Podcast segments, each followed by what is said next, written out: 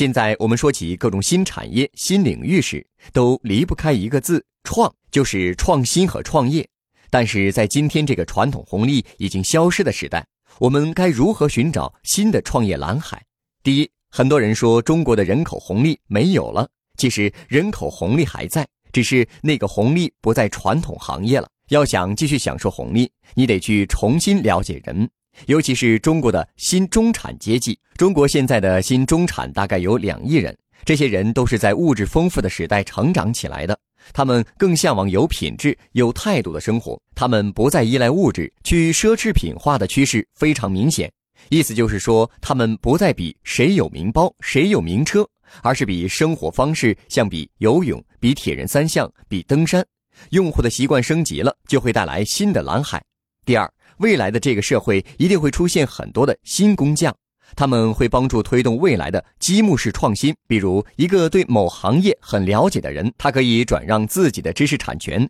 让有能力把专业产品化的创业公司迅速的推广出去，这样就可以让一个非常小的创业公司迅速变成国际性的跨国公司。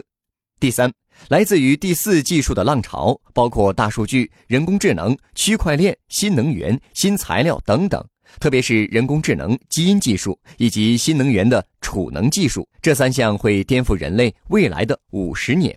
最后是特色小镇、新兴的养老产业等等，尤其是养老产业，一定是未来的蓝海。中国现在五十到六十岁的人口大概有三亿人，这部分人有知识、有事业、有财富。当这些人变成养老主力军的时候，中国养老产业肯定会出现非常大的升级和发展。未来的养老产业不是单单的和医疗行业结合，而要做成有品质、有意思的养老。获取更多创业干货，请关注微信公众号“野马创社”。